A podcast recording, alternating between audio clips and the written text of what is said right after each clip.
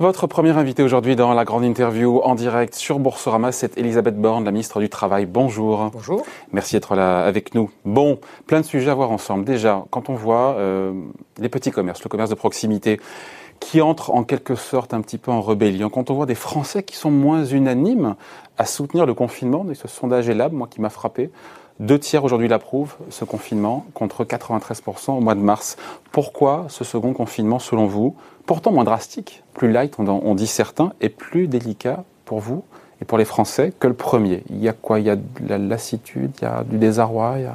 Ben, je pense qu'on a tous envie de tourner la page de ce virus, et donc moi je comprends effectivement qu'il y ait de la lassitude. En même temps, vous avez vu euh, l'évolution de l'épidémie qui est très brutale en France, comme elle est très brutale partout en Europe.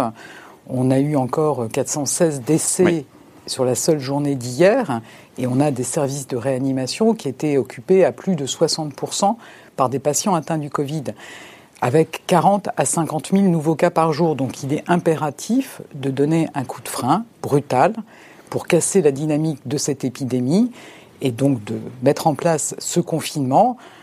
Plus on respectera les règles, plus il sera efficace et donc plus il sera court. Donc moi j'invite chacun à bien respecter oui, mais sur la confiance des Français, notamment aussi dans ce sondage là, la confiance des Français envers le gouvernement qui a perdu quasiment 20 points.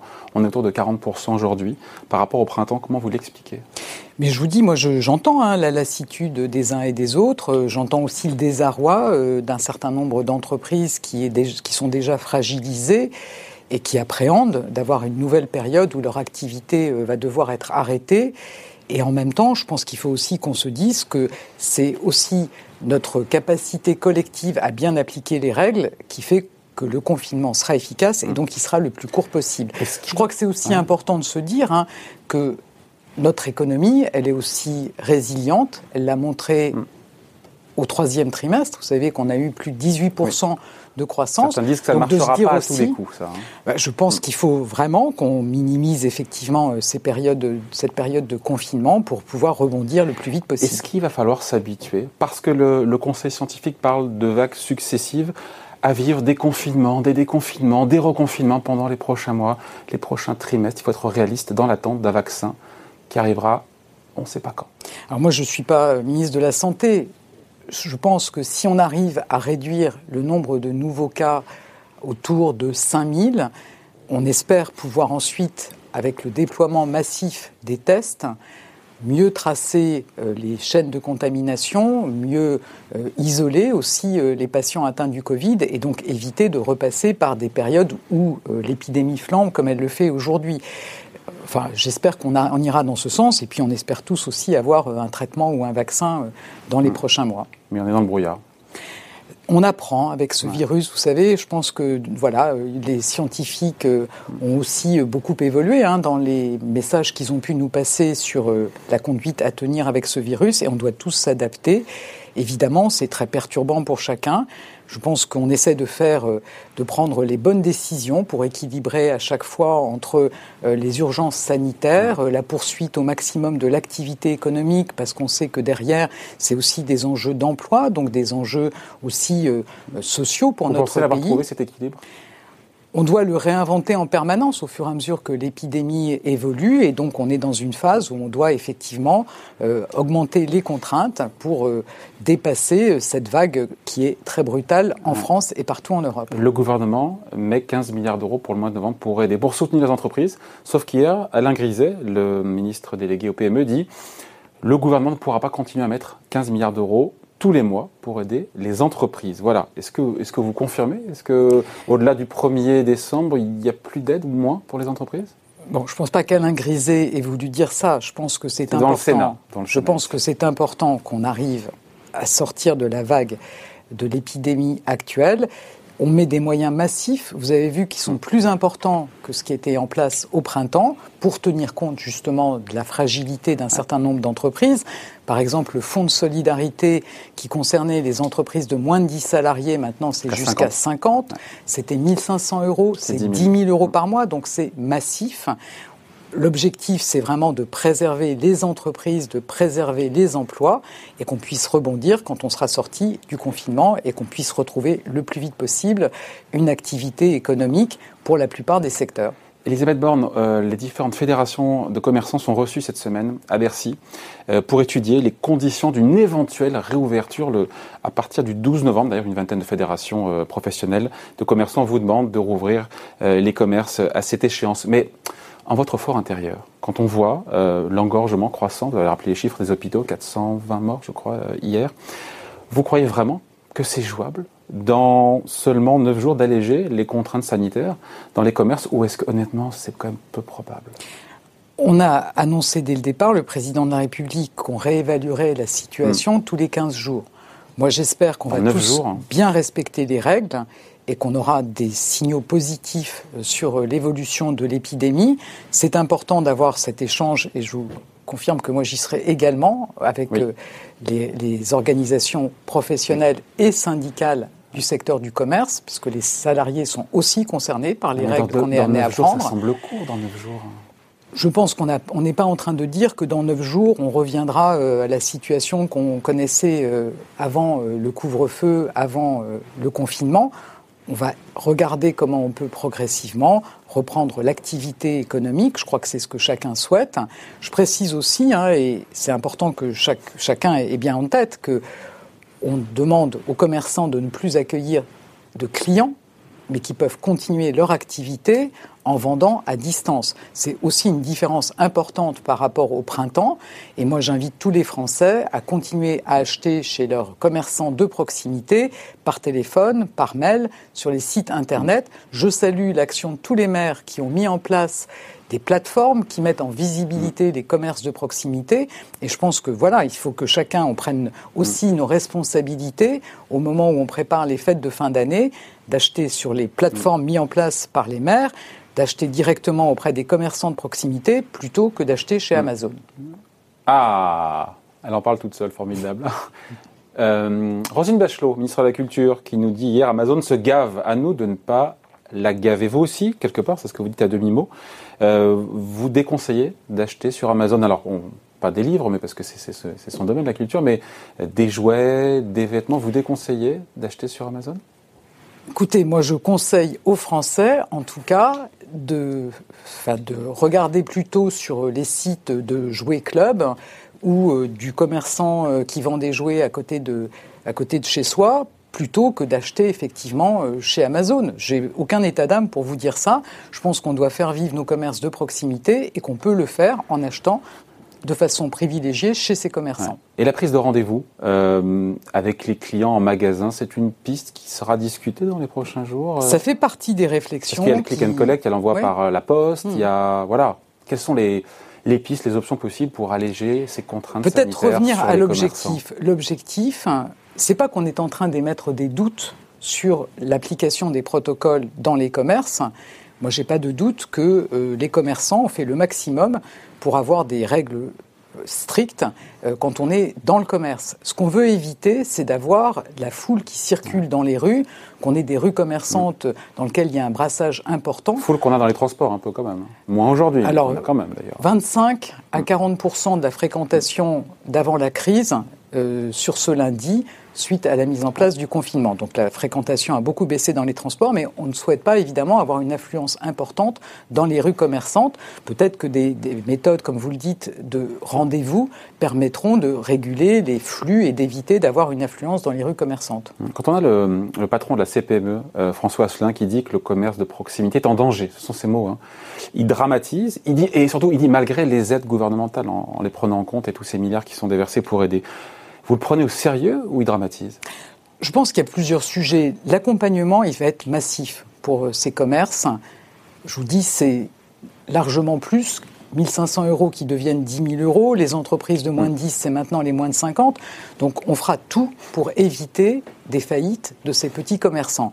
Ensuite, ce qui peut les inquiéter, c'est aussi qu'on change nos habitudes, qu'on se mette tous à acheter euh, sur des plateformes en ligne et donc qui puissent perdre durablement des clients. Et là, c'est notre responsabilité à chacun de profiter de ces possibilités qui sont désormais offertes, de commander à distance et d'aller chercher ces commandes chez nos commerçants de proximité. D'ailleurs, le gouvernement va aider justement les entreprises, enfin les petits commerces, euh, à développer ce click and collect. 100 millions d'euros sont prévus. J'avais euh, une discussion avec le patron du MEDEF Paris, président du MEDEF Paris, qui me disait que Euh, c'est pas assez 100 millions pour aider vraiment massivement les entreprises à se digitaliser. Enfin, vous savez, dans le plan de relance, on est prêt à réabonder euh, tous les dispositifs qu'on met en place si besoin. Donc moi, je souhaite que le maximum de commerçants se saisissent de ce dispositif. Si on a une forte demande, mm. je pense qu'on saura compléter effectivement le dispositif pour mm. répondre à tous les commerçants. Mm. Et je reviens juste sur Alain Griset, euh, les aides qui s'arrêtent euh, au 1er décembre, en tout cas. Non, les aides, elles dureront autant que nécessaire pour accompagner les commerçants. Ok, c'est clair. Bruno Le Maire nous dit, enfin demande à ce que les grandes surfaces contrôlent par comptage euh, à l'entrée des magasins, le nombre de clients, enfin cette jauge maximale de clients autorisés en respectant les, euh, les 4 mètres carrés par, euh, par client. Vous croyez vraiment que c'est applicable Enfin, que c'est appliqué? Je pense que ça Parce que j'ai fait un tour dans un ou deux... Alors moi, je vous confirme que c'était appliqué, hein. appliqué au printemps. Quand je fais mes courses dans mon supermarché, au printemps, je faisais la queue à l'extérieur du supermarché.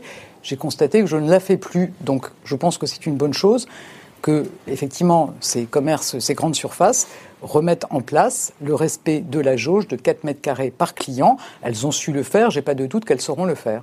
Bon, on parle du, télétravail à présent, Elisabeth Borne. Euh, j'entends un peu tout n'importe quoi sur le sujet. Quel est le pourcentage de Français qui ne peuvent pas télétravailler? Parce que Geoffroy Roux de Bézieux dit ça concerne 30% des salariés du privé, donc par déduction, parce que j'ai fait un peu de maths et vous aussi, ça fait 70% de Français du privé qui ne peuvent pas télétravailler. Vous confirmez ces chiffres? Alors, Enfin, je pense qu'on a la théorie et la pratique. Vous voyez, on considère qu'on a 35 à 40 des postes qui sont 100% télétravaillables. Ça, c'est la théorie. Dans la pratique, il faut que vous ayez équipé vos salariés avec un ordinateur, il faut que vous ayez un réseau informatique qui permette à tous vos salariés euh, d'accéder aux applications métiers de l'entreprise. Donc moi je pense que c'est très difficile aujourd'hui d'avoir une évaluation euh, comme ça en général. La règle, pour autant, elle est claire. Les discussions doivent se mener dans chaque entreprise. La règle qui est inscrite maintenant dans le protocole national, c'est que toutes les tâches qui peuvent être faites à distance doivent être télétravaillées. Si 100% de vos tâches peuvent être faites à distance, vous devez être 5 jours sur 5 en télétravail. Donc il faut que les Mais c'est rare d'avoir 100% des tâches en télétravail.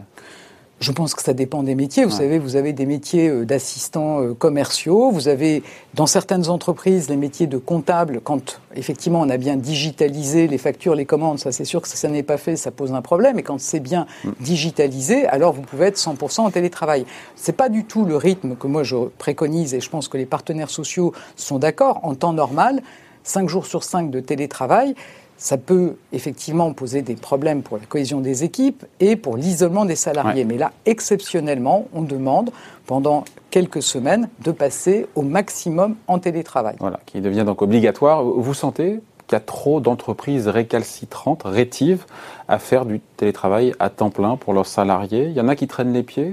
Écoutez, moi je pense que on peut, on peut quand même compter sur la responsabilité des chefs d'entreprise.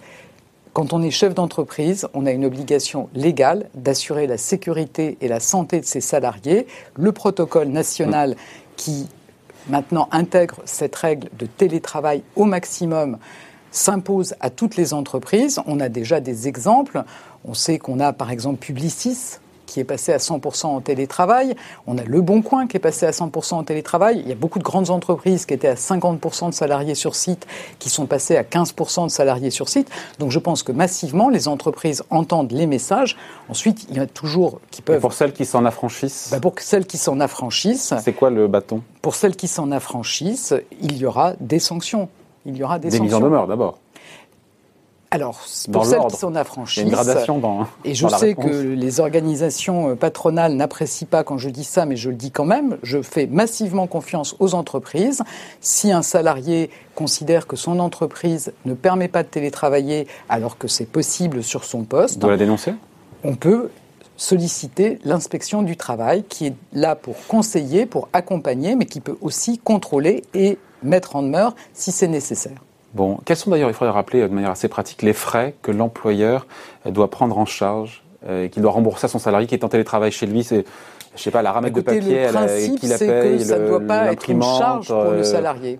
Hum ça ne doit pas être une charge pour le salarié. Ensuite, là encore, ça se discute dans l'entreprise. Vous savez qu'il y a une négociation aussi entre les partenaires sociaux qui se tient en ce moment même pour préciser les règles du télétravail. Donc, je vais laisser les partenaires sociaux préciser tout ça. Le principe général, c'est évidemment se mettre en télétravail. Ça ne doit pas être un coût pour le salarié. Euh, un petit mot du, chômage partiel. Au plus fort du confinement, je parle sous votre contrôle, c'était 9 millions de salariés qui étaient euh, couverts par ce dispositif. En septembre, on est descendu à 1 million. Euh, l'objectif, c'est de... Enfin, il y a d'objectifs d'ailleurs, vous me direz là-dedans, mais c'est qu'on devrait avoir quoi en termes de chiffres selon L'objectif, c'est de protéger les emplois. C'est de protéger tous les emplois et quand l'activité économique est arrêtée, l'État prend en charge la rémunération. Je pense qu'on peut se dire qu'on est quand même dans un pays formidable. Hein. Ça n'est pas le cas dans tous les pays au monde. Mm. où on prend en charge la rémunération des salariés. On le fera autant que nécessaire. Donc vous aurez compris. D'autant que, toute l'enveloppe n'a pas été consommée. Il restait, je crois, 6 ou 7 milliards de la première enveloppe du printemps. Je, pense que dans le, le quatrième, la quatrième loi de finances rectificative, on va devoir remettre de l'argent parce qu'on anticipe effectivement qu'il y aura des demandes plus importantes. Vous anticipez quoi en millions Ou c'est difficile, impossible à prévoir? Je ne vais pas vous donner un chiffre aujourd'hui. Ce que je peux vous dire, c'est que mes services avec lesquels j'ai fait le point hier ont eu des nombreux appels et des nombreuses demandes d'entreprises dès l'annonce du confinement. On était à 5000 dossiers par jour on est passé à 22 000 jeudi dernier, donc j'ai pas de doute qu'on va remonter fortement sur cette activité partielle. C'est une bonne chose, ça permet de protéger les emplois. Et retrouver le niveau de 9 millions ou non, puisque le confinement est Non, puisque le confinement, il n'est pas... Enfin, voilà, l'objectif, c'est vraiment de poursuivre au maximum l'activité économique que les chantiers continuent à tourner. J'en visitais un ce matin. Il y a maintenant des protocoles sanitaires très rigoureux qui permettent de continuer les chantiers dans le bâtiment et les travaux publics. Les usines aussi, maintenant, il y a des protocoles, donc ces, activités vont continuer. Mais par exemple, sur les commerces, évidemment, on accompagnera les entreprises et les salariés avec de l'activité partielle. Euh, autre sujet, le nouveau protocole sanitaire autorise les entreprises à dépister leurs salariés. Euh, via donc des tests rapides qui pour l'instant sont euh, au niveau de, dans le nez, mais d'ici peu seront euh, Alors actuellement, c'est toujours des tests effectivement nasopharyngés. Naso, voilà, nasopharyngés dans le nez. Et ça n'est pas agréable. Oui. pourquoi l'avoir autorisé alors que jusque-là, jusqu'à présent, vous n'y étiez pas favorable Et puis en quoi est-ce que ça constitue une avancée Deux questions. Alors, on avait une demande depuis plusieurs mois exprimée par des entreprises qui souhaitaient pouvoir mettre en place ces tests en entreprise pour simplifier la vie des salariés, éviter de devoir euh, faire la queue devant un laboratoire de biologie pour se faire dépister, aussi pour rassurer les salariés.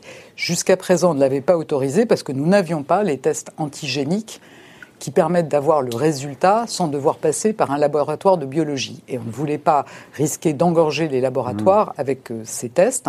Maintenant, on sait que chacun peut effectivement mettre en œuvre ces tests antigéniques. Quand je dis chacun, c'est évidemment des tests réalisés par des professionnels de santé dans les règles qui sont fixées à ces professionnels. Mais en tout cas, ça évite de devoir faire Enfin, envoyer ces tests dans des laboratoires. C'est pour ça qu'on l'a autorisé maintenant, alors qu'on ne l'avait pas autorisé avant. Je pense que c'est une bonne chose. Ça permet aux entreprises de participer à la stratégie de dépistage massive qu'on veut mettre en œuvre. Et puis, ça permet, comme je vous le disais, de faciliter la vie des salariés et de rassurer les salariés. Combien de tests potentiellement pourraient être réalisés euh, 500 000 par semaine euh, Écoutez, au niveau du ministère de la Santé, on organise près de 2 millions de tests. Moi, je n'ai pas d'objectif. C'est une possibilité qu'on ouvre aux entreprises qui doivent par contre se procurer les tests et s'organiser pour les mener évidemment sur la base du volontariat et évidemment dans le respect du secret médical. Elisabeth Borne, vous, vous aimez bien les maths je crois savoir. Ça fait longtemps que je n'en fais plus, mais allez-y. Non, hier, euh, on en discutait avec l'OFCE. On faisait un sujet là-dessus en partant de la prévision de décroissance de Bruno Le Maire pour cette année. Il nous mhm. dit que le gouvernement prévoit 11% de baisse. On a le premier trimestre, on a le deuxième, on a le troisième. On a un petit peu des bouts d'activité, enfin des chiffres sur, euh, sur octobre.